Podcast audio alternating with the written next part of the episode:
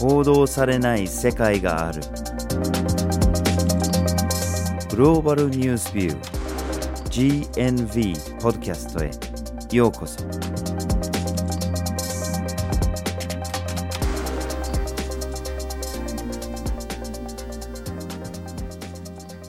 バージル・ホッキンスです。岩根あずさです。今回のポッドキャストのテーマは気候変動と中央サヘルの武力紛争ですはい。この気候変動と武力紛争っていうと、まあ、実際どういうふうなつながりがあるのかというふうに疑問に思われる方もいるかもしれないんですけども、うん気候変動が進むことで、例えば雨の降る量が変わって水が減ったりとか、土地の様子が変わって農作物が十分に育たないというような問題が起こります。そうなると、人が生きていくために必要な資源が減ってしまって、数少ない資源をめぐって争いが起こる。つまり、武力紛争が発生したりとか、今ある武力紛争が悪化するということが考えられます。まあ、仕組みとしてはまあ納得できるんですけれども実際それは世界で発生してるんだろうかとそれを今日探りたいんですけれども中央サヘルを事例にします。で話する前にまずサヘルとは何なのかというところから言いますとアフリカの北部の方にサハラ砂漠がありますよね。そのサハラ砂漠とそのサハラ以南アフリカのちょうどその微妙なところですね。そのサハラ砂漠の真下の乾燥地帯なんだけれども砂漠まで行ってない。この地域のことをサヘルっていうんですね。で、まあ西のセネガルから東のエリトリアまで続く地帯なんですけれども東西の。その中での中央サヘルっていうのは一般的にマリとニジェールとブルキナファソに構成されているというふうにされています。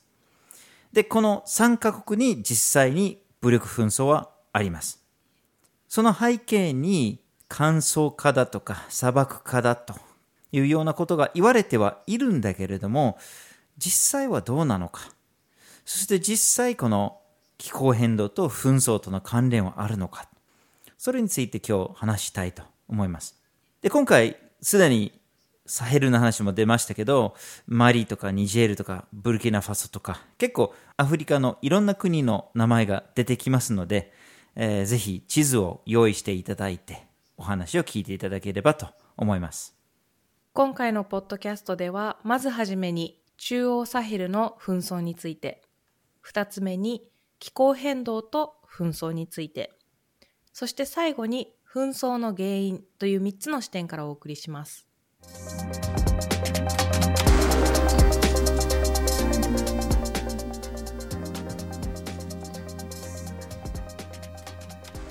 まずはじめに中央サヘルの紛争について見ていきましょう。はい。まあ、非常に複雑な紛争なんですけれども、はい少し紹介していきましょう。まあ、歴史は非常に長いんですけれども、この直近の紛争の背景にある出来事だけを紹介しますと、おそらく2011年のリビアに遡ることができると思います。ちょうどこの時はアラブの春で長年国のトップについてたガダフィが倒されて、まあ、リビアが崩壊していったっていう出来事があったんですけれども、その時にマリの北部の武装勢力のメンバーが結構リビアに滞在してたっていうか、リビアに保護されてたっていうか、一緒に訓練をしたりしてました。だけど、ガダフィ政権が崩壊すると、もう居場所がなくなってしまうというか、逃げなきゃいけないんですね。で、結構武器を持ってマリに戻った反政府勢力がいたんですね。う。うん。で、それを機に、よし、今度こそ、これまで持ってたマリ政府に対する不満をぶつけようと。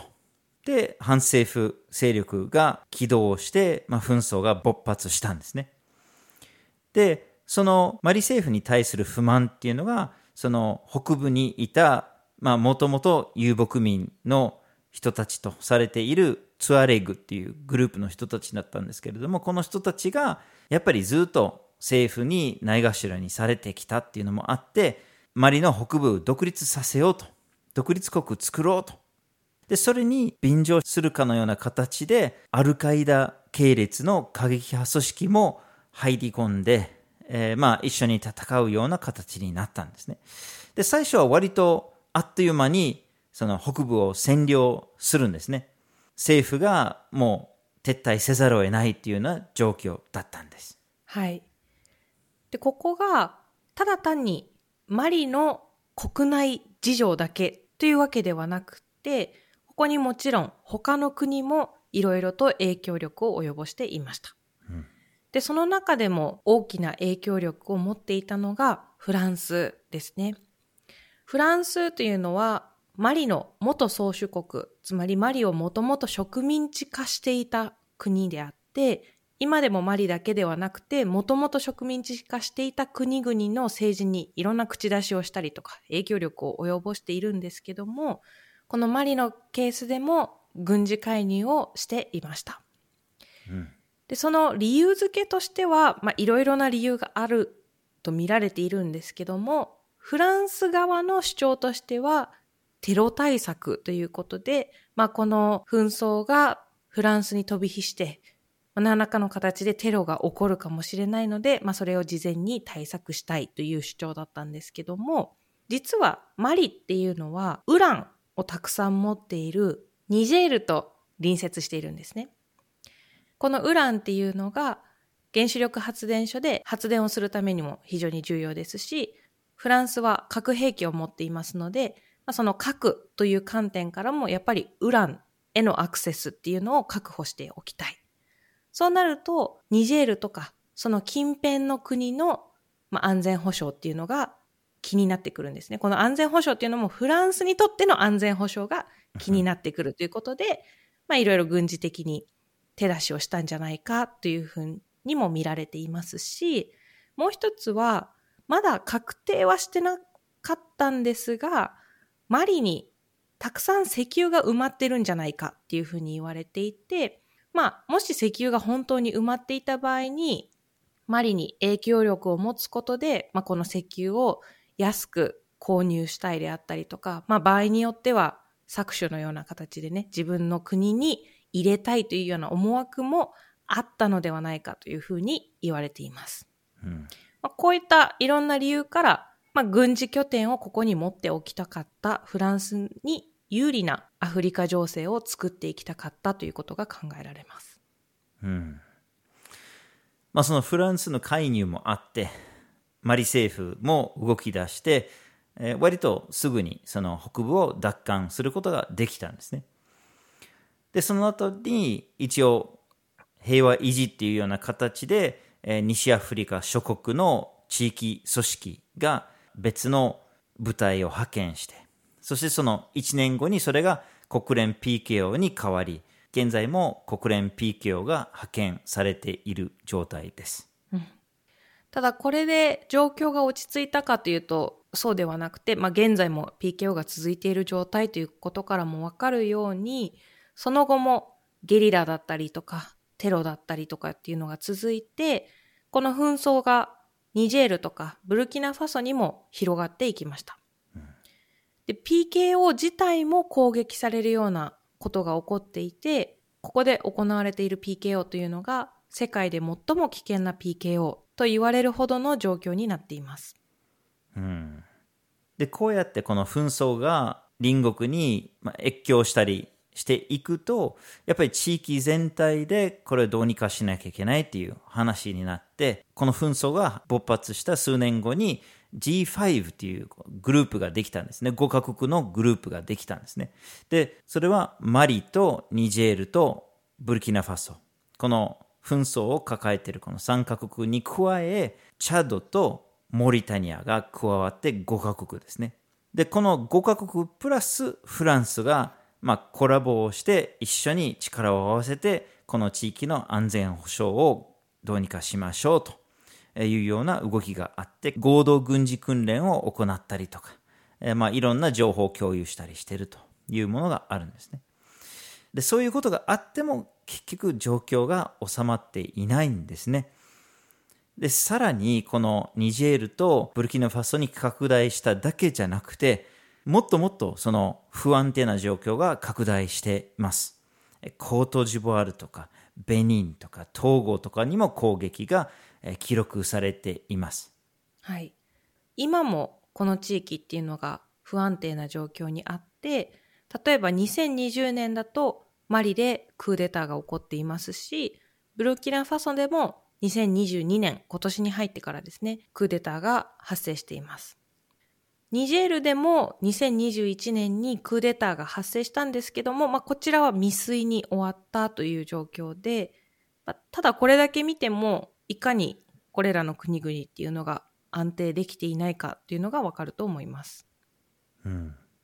まあ、この落ち着かない状況の中で、まあ、いろんな武装勢力、この反政府勢力とか過激派勢力とかっていうのが攻撃を仕掛けたり、それに対していろんな国軍が反撃したりとか、フランスが入り込んだりとかってしてて、結局武力に武力で解決しようとしているっていうところが、まあ、うまくいってないっていうのが、やっぱり見えていますよね。うん、で、それがあるからなのか、結局、例えばフランスが入ってる国で、結構反発が生まれているんですね。で、特にマリでは、フランスとマリ政府との摩擦っていうのが、まあ、結構続いているところがあって、特にこのクーデターが発生してから、まあ、その新政権、この軍事政権はやっぱりフランスと仲が非常に悪くて、で、結果的にフランスがもう撤退することになったんですね。で、ちょうど、えー、今年の8月に、その最後のフランス兵が、まあ、去ることになりました。はい。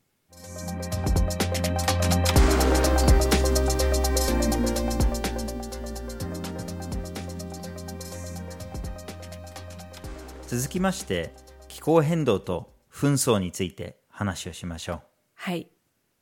冒頭にもお伝えしたように気候変動と紛争が関連していて気候変動によって紛争が引き起こされたりとか紛争が悪化しているんじゃないかというふうに言われています。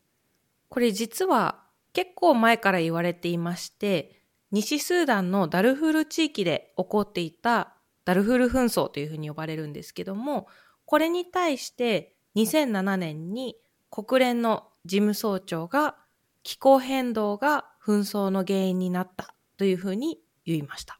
うん、今回問題にしている中央サヘルについても気候変動によって紛争が助長されている悪化しているというふうに国連機関も言っていますし NGO だったりとか諸外国の報道も気候変動と紛争の関係っていうのをしきりに実は言っています。うん。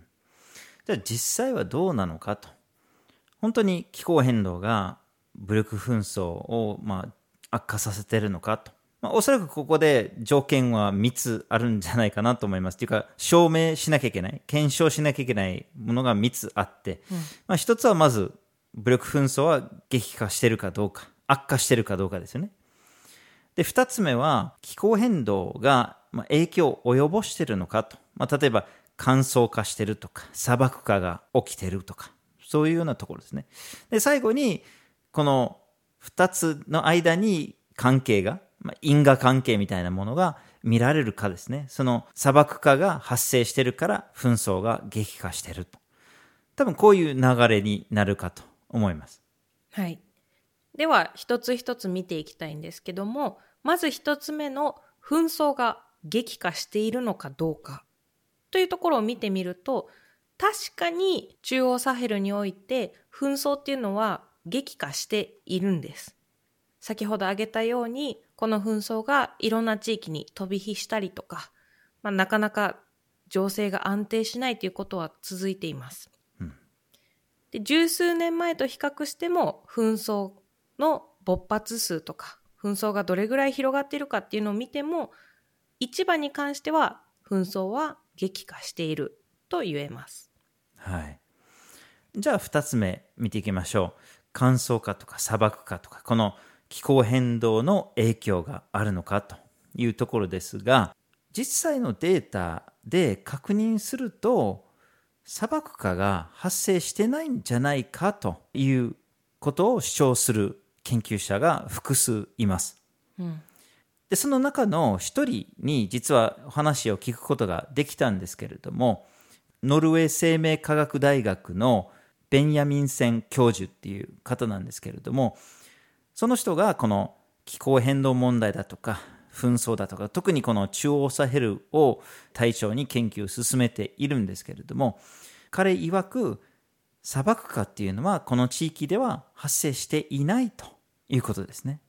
うん、ただ砂漠化は発生してないんだけども確かに寒気の間つまり雨が降らない時期ですね。この時期の間にマリレ気温っていうのは上昇していると、うん、ただ雨がたくさん降る。雨季のこの季節っていうのが比較的涼しい。で寒気と雨季がある地域においては雨季にたくさん農業が行われて農作物が収穫されるんですけどもこの農業にとって重要な雨季においてはそこまで大きな変化はなくてつまりここから考えてあまりこの気候変動というのが影響してないんじゃないかというふうに言われています。うん、加えて NASA とかの衛星写真からでも、まあ、砂漠化が進んでいるのかっていうのを確認することができるんですけれども、この NASA の衛星写真からにしても、マリでの砂漠化っていうのは確認されていない。まあ、されていないどころか、むしろ緑が増えてたりとか、え水が増えてたりする場所も確認ができているんですね。つまり部分的に簡素化しているところはあるのかもしれないんだけれども、全体的に見て砂漠化っていうのは進んでいないと言えるんじゃないかというような結論は得られています。うんまあ、そうすると、この2つ目の条件がまあこれで確認されていないのであれば、まあ、気候変動が紛争を引き起こしていないというふうに結論つけることができるんじゃないかということですね。うん、もちろん私たちもこれを主張することで気候変動自体を否定したいわけではないんですね。うん、気候変動というのは世界各地で起こっていて、場所によっては大洪水が起こったりとか、場所によっては森林が失われているっていうのがあるんですけども、ただ中央サヘルにおいて砂漠化っていうのがそこまで深刻ではないのになんでこんなに砂漠化砂漠化言うのかというと、まあ、これある種の神話じゃないかというふうにも考えられるんですけども、うん、そもそもこの中央サヘル地域の砂漠化を何らかの対策をしなければならないという言説の出どころっていうのが実は植民地時代まで遡ることができます。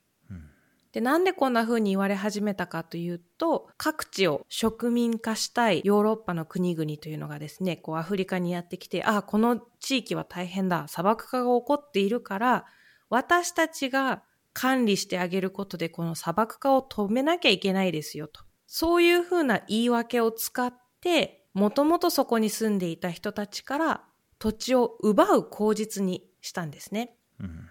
でそれによって資源を管理するということが行われていて、その名残なのではないかというふうに言われています。うんまあ、現在は独立していますし、同じような仕組みではないのかもしれないんだけれども、でも、部分的にそのような思想というのは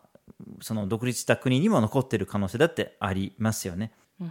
うん、でさらにこの砂漠化っていうことを問題視することによって、まあ、資金が集まりやすいんじゃないかっていう説もあります。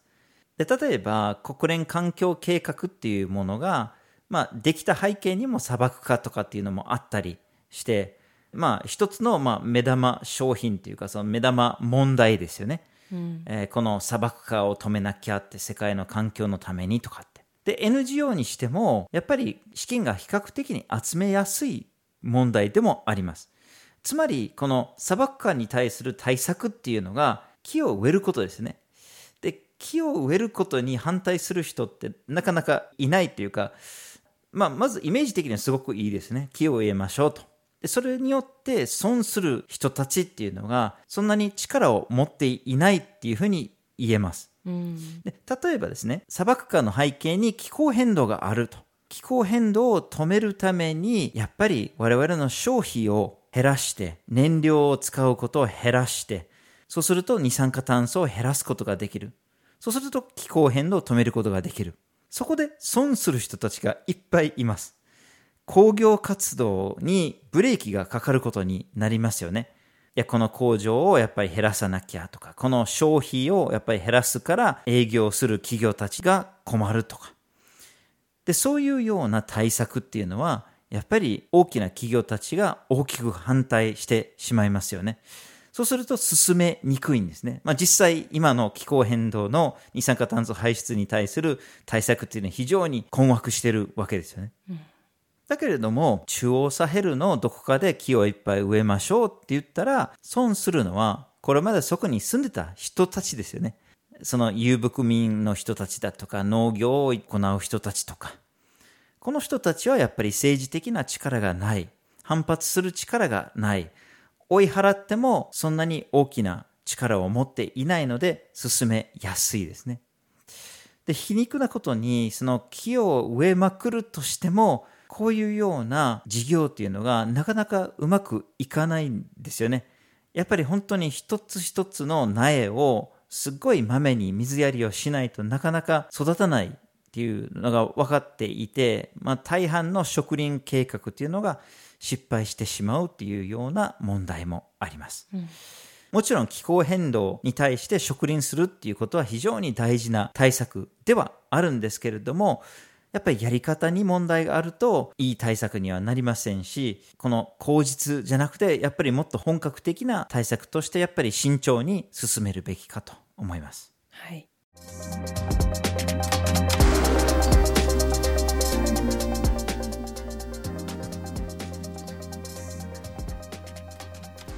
では最後に、紛争の原因について見ていきましょう。はい。まあ、これまで見てきたように、この紛争が非常に複雑だっていうのがわかると思います。この中央サヘルで起きている紛争っていうのは、これ一つの紛争ではないんですよね。うん、で、それはマリでの紛争、ブルキナファソでの紛争、ニジェールでの紛争っていう分け方じゃなくて、結局越境しているので、それもきれいに分けることができないんですね。いつも GNB でも言ってますように、内戦っていうことはそもそもふさわしくないっていうことですけれども、同じマリの中でも一つの紛争になってるわけじゃないんですよね。なので、例えばその、まあ、アルカイダ系列のグループが入り込んできて、で、攻撃を仕掛けるとかって、そういう側面もありますし、あるいはその、もっと地元から生まれた政府に対する不満から始まった武装勢力が生まれて、それが攻撃を仕掛けたりとか、そういう紛争の側面もありますし、あるいは必ずしも政府、反政府とかっていう分け方じゃなくて、もっとローカルなレベルでの対立とか摩擦とか、そういうのが武装化されて、割と小規模での衝突があったりとか、まあ、本当にいろんな紛争がまあ、かぶってるというか、同時並行してるっていうような状況ですよね。なので、その中での原因を探るっていうのもどうしてもこれも複雑な話になってしまいます。うん、そうなんですよね。もちろんこのローカルな人々の対立っていうのをこう遡っていくと遊牧によって牧畜を営む遊牧民の人たちと定住して農業を営む定住農民の人たちとの間での対立っていうのは古くからありました。うん、で、これは例えば遊牧をしている人たちが定住農民たちの農業をしている土地に入って、まあ、そこで水を取ったりとか、遊牧しているヤギとか牛とかが農業をしている人たちの農作物を食べてしまったりとか、土地をめぐって争いがあったりということが起こってはきました。ただこれは大きな紛争には発展しないための仕組みっていうのが長い時間をかけて実は作られていたんですね。うん、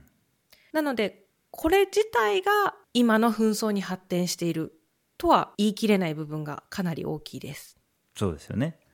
で、この遊牧民と定住農民の関係にちょっとこう変化をもたらしたのはフランスですね。その植民地時代の時ですね。遊牧民っていうのは移動するわけなので、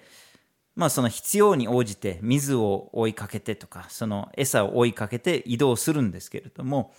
フランスは国っていう形の植民地を作りたかったので、まあ国境線みたいなのを引いて、で、ここは越えちゃいけないとかっていうようなルールを決めたりとか、あるいはその遊牧民を定住させたりするとか、そういうようなことをしてたんですね。そこでまず摩擦とか、まあ、抵抗とかっていうものが生まれたりしたんですね。で、さらに、先ほど言いましたように、その砂漠化を止めるためとか、その自然保護のためとか、そういうような名目で、まあ、人々の土地を奪ってたりとか、で、そこで植林したり、あるいはその大型の商業農業ですね、プランテーションとかを作ってたりと、で、それによってまたその、それまでにそこに住んでた人たちが追い出されたりとか、ないがしろにされたりっていうようなこともあって、そこでまたいろいろとその紛争の原因が生まれたというふうに言えるかと思います。うん。そしてこのフランスによる介入っていうのが、実は植民地から独立した後も尾を引いていて、マリが独立してからも、この政策っていうのを継続してしまったんですね。うん、でそれによって、牧畜を営む人たちっていうのが、まあ、ないがしろにされて、商業的な農業を営む人たちのために土地が取られたりとか、土地の利用が制限されたりということが続いていきました。うん、でさらに拍車を加えるのが腐敗の問題です結局水がどういうふうに利用されるのか土地がどういうふうに利用されるのかってまあ決めるのが政府なんですねまあ、ローカルのレベルでは、まあ、もちろん地方政府とか、まあ、村長とかがいろいろ決めたりすることもあるとは思うんですけれども、まあ、大きくなればそれは法廷に持ち込まれたりとかあるいは政府が政策を作ったりとかっていうようなことはあるんですけれども腐敗があると結局お金を持ってるものが有利なように解決されてしまうんですね。で、例えば、じゃあこの井戸をめぐってどういうふうに使えるのかと。これはうちの井戸だとか、いやいや、うちの井戸だと。うちはこれまでずっと何年も使ってるんだって。分かった、じゃあ法廷に持ち込もうと。法律によって解決しましょうって言ったところで、結局どっちかが例えば裁判官にお金を渡して自分に有利な方法に向かわせてしまうとお金が結局ものを言うというような世界になって問題が悪化してしまいますよね。うん、そんな中で特に有利になってくるのがやっぱりお金を持ってるものなので例えばその大型の商業農業をしようとする企業とかがお金を渡して土地を入手してしまうとで、そこからまたいろんな不満が溜まってしまうんですね。うん。この政治的不満っていうのが金銭の格差だけではなくて、実はマリっていうのが独立してからもフランスにいろんな側面で介入を受けてきていて、それもまた人々の不満につながっています。うん、選挙にせよ、外交にせよ、内政政策にせよ、何かしらにつけてフランスっていうのがこう口を出してきて、フランスにとって有利な政策をマリに取らせるということがずっと続いてきた中で、やっぱり人々の気持ちとしてはそれが政府への不満っていうのにつながっていってしまった。で、それをアルカイダ系列の組織なんかが利用して紛争につなげていったというふうに考えられます。うんまあ、こうやっていろんな不満っていうのが生まれているのがわかるんですけれども、まあ人々の不満だけでは武力紛争に発展はしないんですよね。武力紛争っていうのが、まあ、複雑なものではあるんだけれども、やっぱり大事なポイントなのが、紛争っていうのは組織化されたものなんですね。つまり、例えばたくさんの人たちがある日同時に不満だから武器を手にして戦うんだっていうふうにはならないんですね。うん、やっぱり誰かが向かわせなきゃいけないんですね。その紛争に、武力に。暴力を手段にして攻撃するんだっていうことを組織化しなきゃいけないんですね。で、その人の感情を煽りつつ、その武装化していくってこのプロセスっていうのがあるんですね。で、それを誰が引っ張ってるのかっていうのを見るのが大事で、やっぱりその武力を使うことによって利益を得るっていう人たちがいるので、そのプロセスもやっぱりその紛争の原因を理解するのも大事かなっていう気はします。まあ多くの場合はこれは闇のままで十分に見えてこない部分ではありますが。でも紛争をすることによって利益を得る人たちっていうのがいるので、やっぱりその、その部分っていうのは見ていかなきゃいけないのかなっていうふうに思いますね。うん。でもちろんここまで話してきた中で、中央サヘルにおいては今のところ気候変動が新たな紛争を引き起こしたりとか、紛争を悪化させていないというふうに考えられるんですけども、それがこれからもそうであるとは言えないんですよね。うん。気候変動っていうのはもちろん今も進んでいますし、世界各地で本当に大きな問題っていうのが起こっている中で、中央サヘルにおいてもこれから資源が不足して、それが紛争を悪化させるっていうことは起こり得ます。うん。まあ地球規模で見ると、本当に気候変動っていうのはいろんなところですでに大きな被害をもたらしてるっていうのが間違いないですし、まあそれがどこかで武力紛争として現れるっていうのも時間の問題かもしれません。それに備えて危機感を持たせるっていうのも非常に大事なことだと思います。しかしそのために事実を曲げたりとか、まあ、大げさに言ったりすると、まあ、それが気づかれた時には、なんだ結局デタラメだったのか、大げさだったのかって逆効果になってしまうんですね。で、その、まあ、狼少年状態で、その信頼の回復はやっぱり非常に難しくなってしまいます。うん。気候変動はリアルです。本当に大きな重要な問題ですし、武力紛争もリアルな問題で、どちらも人間の社会を大きく脅かしている状態です。本当にこの両方に対しても対策を進めるっていうのが急務だと思います。はい。今回のポッドキャストは、気候変動と中央サヘルの武力紛争というテーマでお送りしました。まずはじめに中央サヘルの紛争について、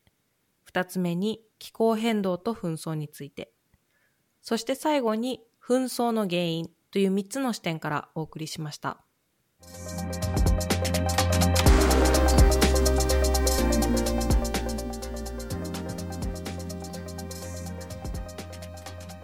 GNV は毎週木曜日19時に新しい記事をアップしています。火曜日と土曜日には一枚ワールドもアップしています。Twitter、Facebook、Instagram でも発信しています。ポッドキャストは毎月第1、第3月曜日に発信します。ぜひフォローしてください。次回もお楽しみに。